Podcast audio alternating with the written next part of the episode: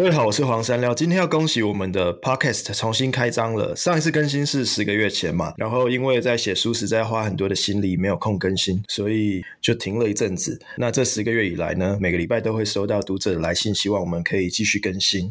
经过一些讨论之后，我们决定录制一系列新的内容，然后是访谈类型的内容，会有一位匿名的主持人，他会列出各种千奇百怪的主题或是问题，由他来决定我们的录音方向。然后这个神秘的主持人，他目前还没有名字。然后，如果你听出他的声音，也不要拆穿他。然后，今天是我们的第一集，那我们请这个主持人，神秘主持人开始。Hello，大家好，我是匿名主持人，我现在还没有名字，但我是接下来这一季的主持人。用用主持人会不会太严肃啊？我本来想说，就是一个在旁边的一个迷之声跟你聊天的感觉。好啊，可是、嗯、因为现在你还没有，你这个迷之声还没有名字嘛，所以我们等一下节目结束可以让。大家投票一下，你要叫什么名字？可以，没问题。我觉得就让大家来决定我要叫什么名字。然后，我觉得我一开始想要先跟你聊的就是你怎么会想要重新开启就是做 podcast？因为我知道好像很多读者不断在敲碗。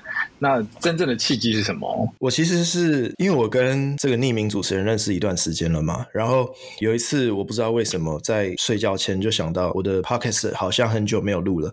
那如果有一个人可以跟我聊聊，也许我会想要录。因为一件事情你不想做，一定有它的原因。可能是你我觉得一个人做很无聊，然后如果有人陪我聊，我会觉得有不同的启发。嗯，所以就想我觉得好像有这种感觉，就是我会觉得，哎，你今今天提出的邀请，好像是想要透过我的。角度来不知道更认识你自己吗？或者是借这个机会让读者可以发现你的不同样貌？哎、欸，我那时候有这样的想法吗？第一次传讯息告诉你这件事情，我有兴趣找你一起来录的时候，你的想法是什么？当下的时候，我一直没有问你。哦，其实我那时候有想到说，好像很多年前我有跟你提过做 podcast 这个概念，然后那个时候提了，但是就不了了之。可能我觉得缘分还没到，或者是觉得那个时候彼此的想法或者是老观念都还没有，我觉得好像没有自己的一个一个。明确的方向要做什么，然后要怎么做，所以那个时候的讨论可能就埋下这个种子，嗯、但到现在萌芽了，所以就这一次的合作的诞生。我自己是觉得蛮期待，因为我也有点像是把自己过去所学的东西用在你身上，当做一个实验的感觉嘛。好、啊，你有这种感，你有这种感受吗？我觉得我我不知道你会对我做什么啊，因为我们也很久没有，我们很久没有联络，没有见面了吧？对，是没错。所以我那个时候。会有想说，这个录音的感觉会很像是我们在嗯，把过去这些年或者是比比较久没有联络的这段期间的空白补足。那我觉得也像是读者们或者是听众们一样，就是在这段时间没有你的 podcast 之后，然后他们想知道这段时间你有哪些成长，跟你在做什么事情。我觉得这好像是一个很好的机会，让大家可以更认识你。好啊，那我们开始吧。但我还是想问，就是你有印象比较深刻的一些留言或者是回应吗？就在关于读者的方方面，就是可能。对于你，你很久没有做 podcast，很久没有露出声音。有哪一些迫切的渴望让你听到的？我看到的留言通常都是他们会很需要我的 podcast 陪他们睡觉，就会说他们一直要听重复的东西睡觉，可不可以给我给他们一些新的？可以，没问题。那我觉得今天呢，我第一集我想要列一个主题是关于三十岁的我们，因为我们同年纪。然后我一直觉得，就是从你过去的作品中，你有从大概二十四岁、二十五岁那个时候开始，就是有呃到三十岁这段期间有一些很多改变。那我想先问你，就是在回顾过去的这些时间，就是二十岁到三十岁之间，你自己有没有觉得哪一些 moment，哪一些呃做哪一些决定的时候，是你发现你的命运要被翻转了，或是你真的？会有很重大的一个改变的时间点。如果是看时间线的话，十八岁去读那个服装设计系嘛，然后二十四岁决定创业嘛，然后对二十八岁决定第二次创业，就是转型做全职的作家。我觉得是三个时间点。对，嗯嗯，所以就是这样来看的话，感觉是职业的挑战，还有工作的考验，会让你在这段时间里面做出心境上面有一些很大的转变，是吗？我发现二十几。几岁是人的变动性很高的年纪。比如说，我从十八岁到三十之间，我搬家就搬了十六次，欸，哎，就我换了十七个住的地方，哇，十二年，然后换了十七个住的地方，每个地方不到一年，最久是一年半。搬家的过程会不会让你不断去审视自己？因为我自己想象中的搬家就是你要把所有东西都打包，再拿出来，再打包，再拿出来，就是要摆哦，把它们摆就定位。有，我觉得这影响，这影响我的人格蛮深的。就是我现在是我只有两箱行李，我就可以去到下一个地方的状态。就是我永远都只有两箱行李。就是也可能是因为这个漂浮、漂漂泊不定的那个生活状态，会让我习惯不要累积太多固体的东西在自己身边。比如说，我身边就只有、嗯、我身边的东西都是可以丢的。就是我只要我人到哪里，我永远都可以重新开始。嗯、就是养成自己这样的习惯。嗯，可能在那个职业的选择，或是遇到挫折的时候，也会有类似的行为模式出现。就比如说，因为每一次搬家都是重新开始嘛，所以我太习惯重新开始了。所以那时候服装设计跳到影音媒体，那个转折也是一个重新开始，然后转型成全职作家又是一个全新的开始。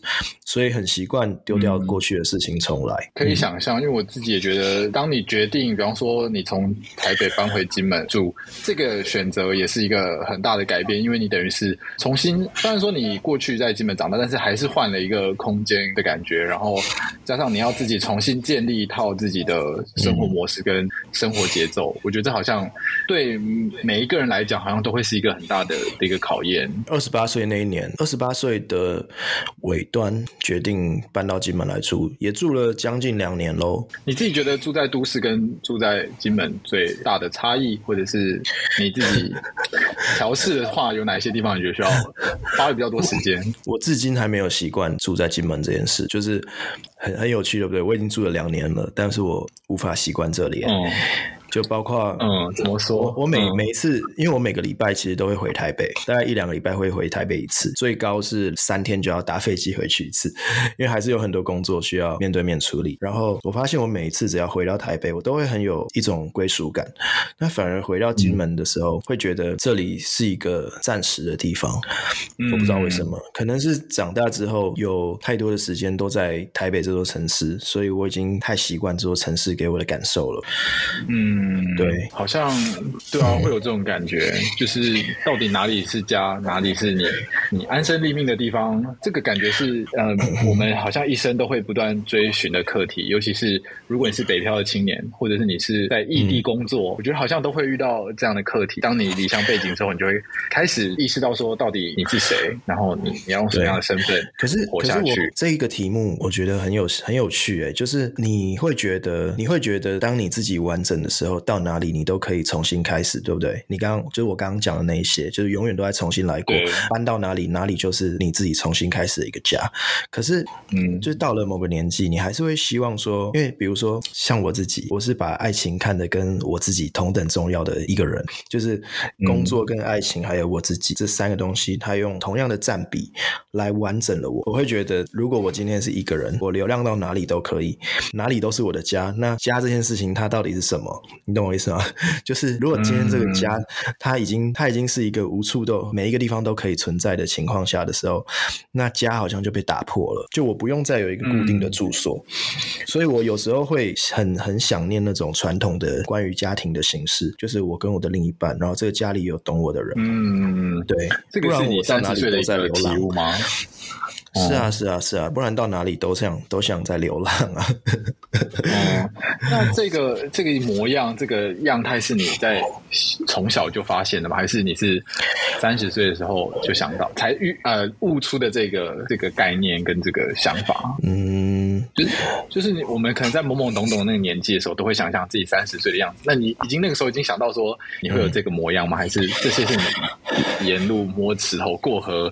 悟出的一些体悟跟道理。嗯，年纪比较小的时候会觉得，嗯，我要找到另一个人，然后这个人的存在才有完整的家。但是比较当自己比较完整的时候，会觉得我一个人的时候也可以很完整。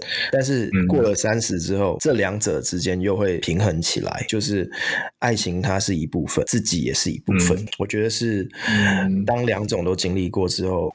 三十岁跟二十几岁的差别，会是比较能够找到平衡。嗯、对，等于是你必须要走过一段跟他人建立比较深刻的情感，你才可以。我觉得可能是，我觉得可能是，比方说你透过了他人跟他人的互动，然后找到了自己本来没有发现自己的一些样貌。嗯，没错没错。你讲到自己，我觉得三十岁跟二十几岁，你就是我前记得前几年很流行，嗯、就是出版业很流行出一些做自己的书嘛，就是可能畅销榜上都是做自己的书。然后对，觉得三十岁跟二十几岁做自己的定义也会有点不一样。比如说，嗯，我我一直觉得做自己是由内而外的，但是如果有人的做自己是由外而内的都不算。你懂我说的差别吗？比如说由外而内，嗯，对，好，由外而内举例来说，就是你如果为了让自己很酷，你要彰显自己的独一无二，所以你去染了金头发，然后你穿很高调的服装，这些不是做自己，嗯，因为那是你懂得去吸引别人的目光。你知道什么样的行为可以让你被看见，让你成为别人眼中很独一无二的存在。然后很多人会把做自己跟独特这两件事情搞混了，就做自己不等于不等于你要独特。做自己的人，我觉得很多时候，应该说到三十岁之后，我我我自己的体悟是，做自己的人很多时候他是很普通的，很一事无成，甚至是很平凡，甚至是跟社会脱节的，而不是你比如说为了满足别人的眼光而去呈现出吸引人的样子。嗯我觉得这蛮合理的，因为可能。在三十岁这个年纪，就我自己来讲，我会觉得我好像越来越懂自己，或者是越来越知道自己适合什么，不适合什么，擅长什么，会尽量去避免掉自己嗯不喜欢的东西，也不会刻意的去勉强自己。也许在这些啊、呃、筛选的过程，或是选择的过程，好像渐渐的摸出自己属于自己的一个样貌。这是我自己的那种三十岁的理解。嗯，因为我们可能我们可能十八岁到三十之间有经历过，就是社群。蓬勃的这个年代，那社群蓬勃的年代就会让我们的自我产生很多的问号。就比如说，呃，有那么多那么多的人，因为他的表现很独独独一无二，所以他变成了网红，被很多人看到，然后他们看起来好像在做自己，嗯、这些都影响了我们的价值观。就是，可是坦白说，坦白说，那些网红、媒体评论家或是意见领袖等等，是最不做自己的职业啊，因为他们都是为了流量而活的，他们为了流量而活，所以老实说。做自己的人，他们应该是跟社会的关联性比较低的。比如说，他们也比较不顾别人的感受，才是真的做自己，而不是你为了有拿到那个赞或是触及人数，所以你说了一些别人会有兴趣跟你互动的内容。对，我也讲到我自己。哎、嗯欸，我刚刚你在讲的时候，我想说，嗯，不对啊，我现在不是在跟一个所谓的网红在做一个对话嘛？但是从你口中听到了这些话，我会觉得，原来你会有这样的反思，就是这可能就是你跟其他网红不一样的地方，或者是读者之所以会会认同你的作品的。很大的一个原因，因为可能你一直以来都是坚信了这件事情，然后你在不管你是在传递你想要传递的讯息，或是你在创作过程，感觉你都是会不知道会若有似无吗？或者是在潜移默化之中。把这些东西讯息传递出来，嗯，我自己感觉是这样。像像我们的工作的模式，就是我们不断的在网络上创造流量。那不管你的角色是脱衣服的网红，或是评论家，或是意见领袖，在某一个特定的议题发表不同想法的那些人，不管是什么，就是你只是要用只只要是你靠流量为生的人，你都一定会你都一定会被大众的眼光影响啊。所以，我们是最不做自己的职业，就是我们会很多时候在自己跟外界之间。找到平衡，那我们的自自我可能就只有一半了。但我觉得真正做自己的人，他并不是真的活得很特别才是做自己，而是说你知道你自己最舒服的状态是什么。你生活中一定有某一个时段、某一个状态、某一个，比如说独处的时间，或是跟某些特定的人在一起的时间。在那些情况下，你不用在意任何事，你可以，比如说，你可以放屁，你可以很随便，然后你再也没有别人的眼光在自己身上的时候，那你不管接受任何资讯，你都无动于衷的时候，这种时候就是做自己。嗯，对。那我可以问一个问题吗？你现在此刻，现在这个当下，你有在做自己吗？你自己感觉？我大概是我自己有我自己有拿捏那个比例。比如说，我觉得我自己最做自己的情况下是，当我不再受任何的价值观影响，我只有很深深的在很固执的在自己最舒服的状态里面，这就是做自己。所以，比如说我现在三十嘛，我就会觉得，当我更认识自己的时候，我会知道什么事情是我不想承担的，那我不想去表现出社会要我的样子，或是我依然是某部分符合社会的期待，但是我也一定有某些时光是我自己的，比如说我自己分配这样，就比如说我在读者面前，在大众面前，我可能只呈现了百分之六十的我自己，就是你刚刚问的，我到底有多少的真实？对，对我大概只有六十，真的就只有六十哦。然后我在朋友面前可能就七十，那我在我的另一半面前可能就八十，就我连我在我另一半面前，我可能都，当然我现在单身，我以前在我另一半面前，通常的时候就是百分之八十，我也会有二十的自己是被磨掉的，因为你跟伴侣在一起的时候，你们一定是两个人融合起来，我都觉得我跟伴侣相处的时候，我可以呈现百分之八十的我自己，算高的嘞。很多人是没有办法的，你知道吗？就是大家在跟另一半磨合的过程中，一定都是各自退让的一部分，然后结合成一个共同体。那当今天你在社会上有各种不同共同体存在的时候，比如说你跟你的朋友圈一群好朋友五个人，你们是一个共同体，那不会每一个人都是百分之百的自己。那比如说你跟读者之间，我跟读者之间，或是跟社群上的流量之间，一定也会有某部分的我是被妥协掉的啊。但唯有在我独处一个人的时候，我才是百分之百的我自己。对，嗯，我觉得你的这个比喻蛮好的，就是也许在我们小的时候会觉得要把百分之百的自己投入给对方，或是让对方看到，可是其实这样做可能会带有很多压力，或者是把把自己完全嗯牺牲掉之后，你就没有自己的空间去成长，或者是去我不知道自己去调整自己嘛。但当你有了这个百分之二十的这样的空间之后，你可以做更多事情。那我觉得好像有多点空间，你就比较多的时间探索自我，然后就就不知道，我自己感觉是好像。长大这件事情，就是你懂得拿捏那个空间感跟那个分寸，嗯、对啊，然后让别人舒服，让自己也也觉得很快乐。对，就是三十岁之后，你会比较懂得在自己跟别人的期待之间找到一个平衡点，然后你可以把多一些时间留给自己，然后你知道自己要什么，不需要什么，然后你就有选择权去选择什么是你不要的。我觉得这就是三十岁最重要的事情吧。嗯，对。但因为就我们以前就被儒家思想荼毒，都一直觉得要三。十而立，或者是要什么五子就是我觉得在这个年纪，好像我们不免俗的会遇到这样的事情。虽然我们很想要做自己，或者是 很想要嗯，就是过好自己的生活，可是好像还是会被贴标签，或者是会被有这样的期许跟期待，就是。我讲一下五子登科，好，五子登科其实就是一个呃，过去被拿来定义一个成功人士的一个标准，就比方说你有妻子、有孩子、有银、有钱、有车、有房，就是有五子。可是我觉得好像在这个年代越来越困难了。你会怎么样看待就是这样的标签？就是你会朝这方向走，还是你自己会？如果在五子，如果在你刚刚说的五子登科的标准里，我是我是我是失败者哎，就是我没有房子，没有车子，没有妻子，没有。孩子，还有一个子是什么？银子，银子可能有一些，银子可能有一些，就是我有十二年来有努力存钱，所以我可能只有一子，银子我只有一子而已，我没有，我不是成功人士。我也我也不是，所以我觉得我们就互相取暖。对，那这个节目就是一个失败者的取暖节目。对，我觉得好像要放弃，放弃掉这些成见，或者是这些世俗的一些标签，感觉有对我们普通人来讲很难，但我不知道哦。对你就可能有一定的流量，有一定的的，我不知道 follower 的情况下，这个对你来讲你会怎么看？就是这些标签。我，我跟大家说明一下，就是现在这个匿名主持人，他是一个普通人，他是一个素人，然后他不公开他的职业，那他是一个，就是他不像我一样是面对那么多人的，所以他刚刚才会问这样子的角度的问题，就是我跟一般人的角度会不会不一样，对不对？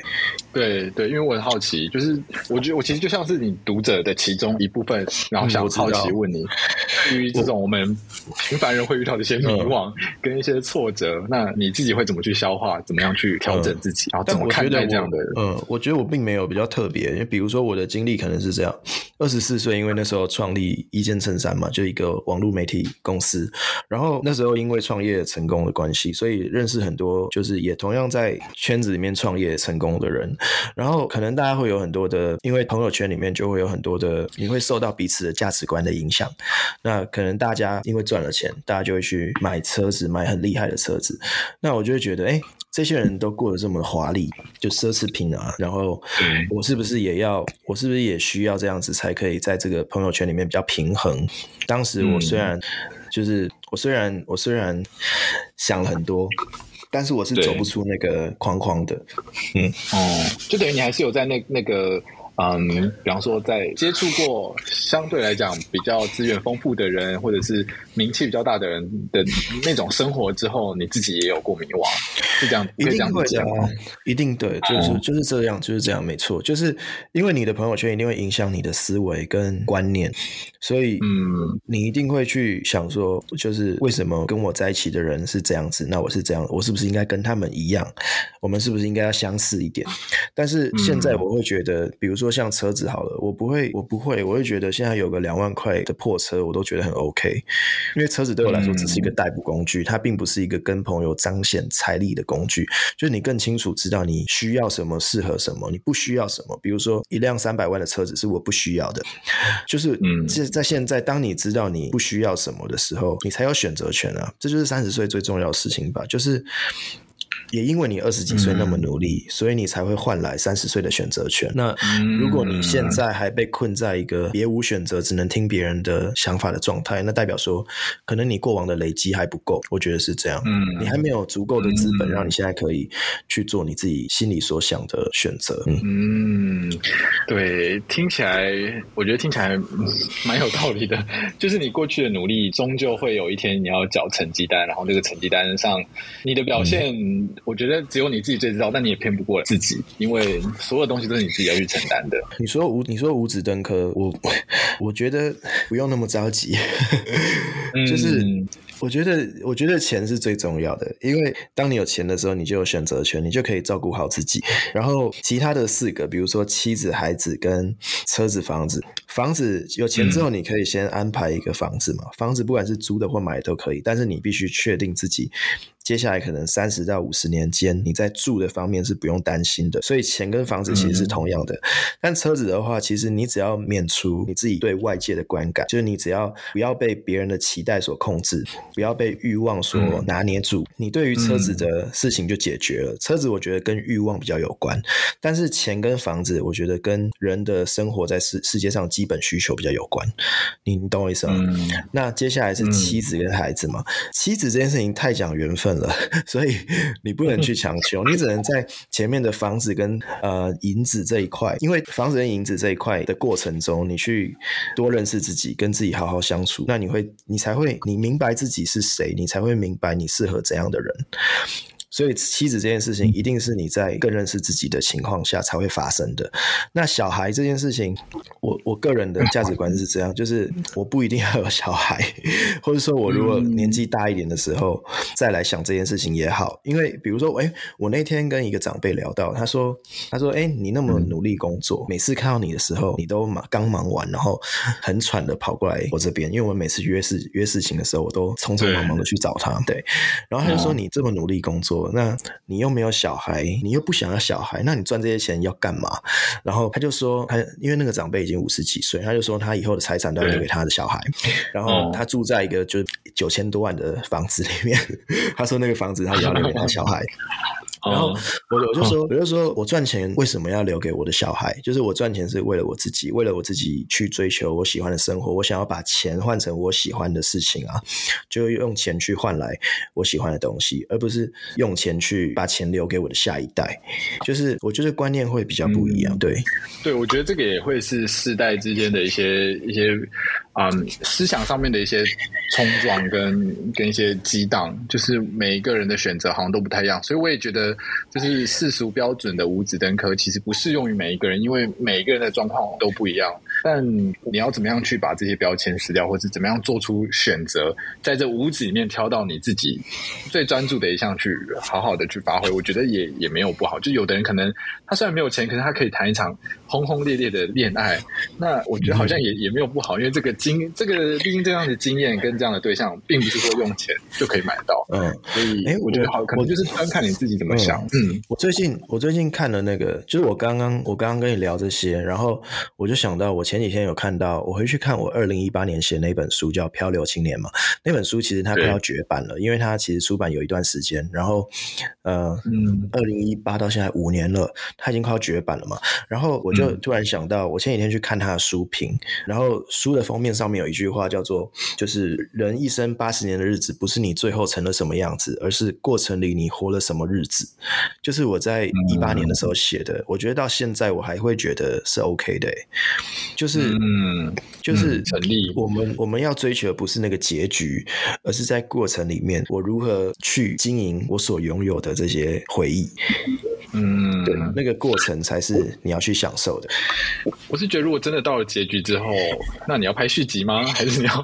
就是我觉得没有一个结束，就是当你达到你要的目标之后，你接下来还是会，因为你可能就在那个眼界、那个高点、那个我不知道那样的一个嗯，你有更多选择的情况下，我觉得好像没有一个尽头。哎，就是人都会不断追求更好的地方，或者是往更高的地方爬。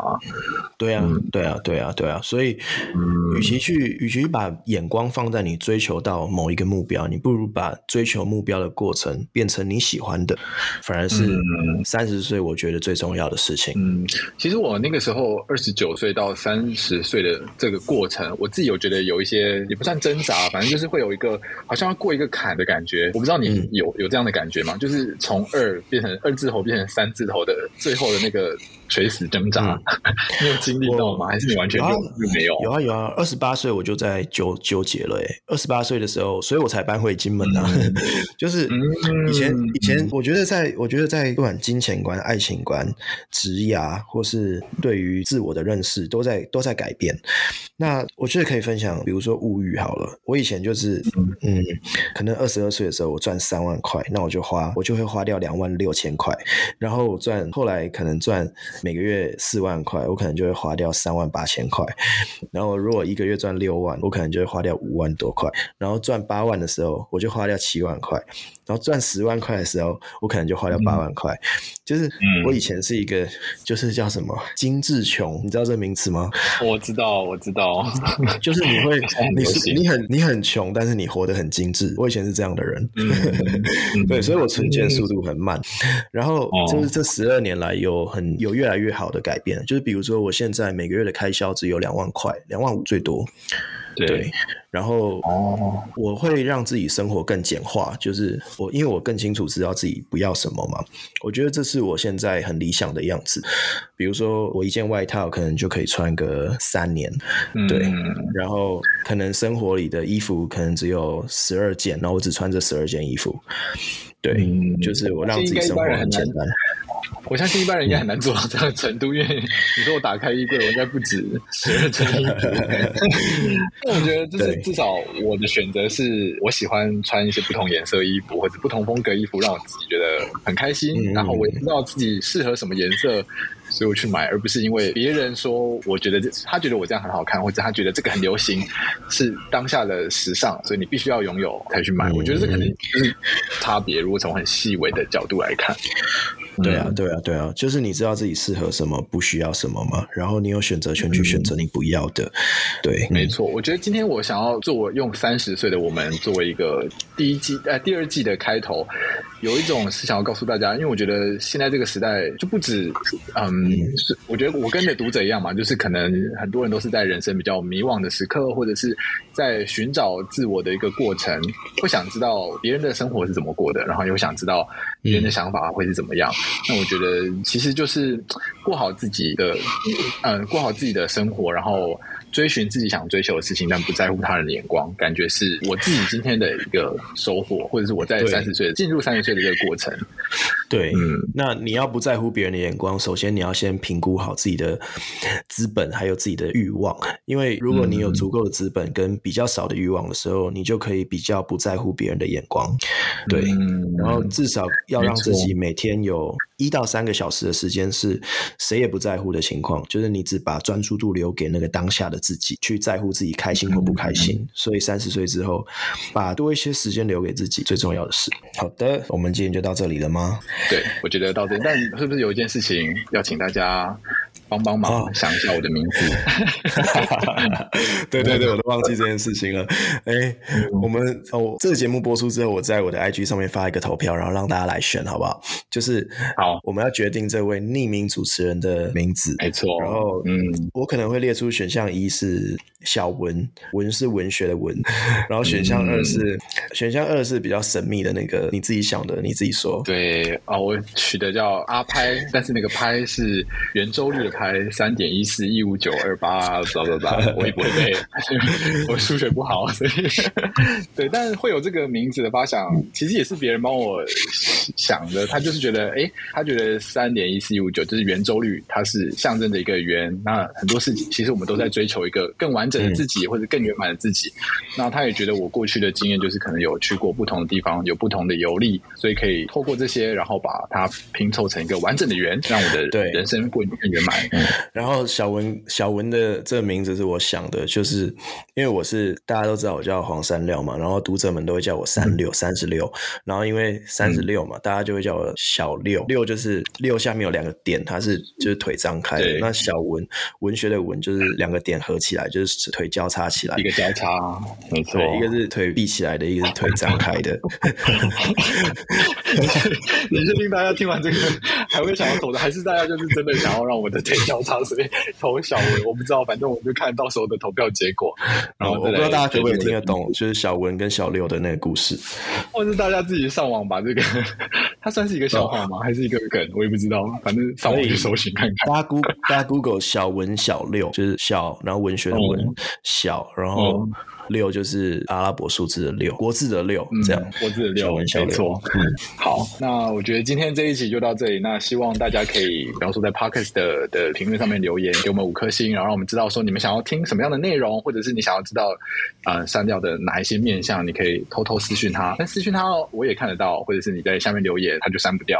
反正我觉得 我们就罗大家的一些想法跟意见，然后来慢慢的挖掘你。好，谢谢大家，下一集见哦，下一集见，下一集。见，拜拜，拜拜。